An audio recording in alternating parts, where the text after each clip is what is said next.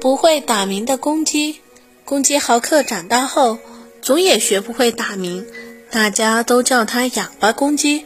公鸡豪克很伤心，每天都是低着头，躲在一个小角落里，不愿意出来。不会打鸣就不能做别的事情了吗？一个声音钻进豪克的耳朵里，豪克吓了一跳，抬头一看，原来是自己的爸爸。爸爸，我应该怎么做呢？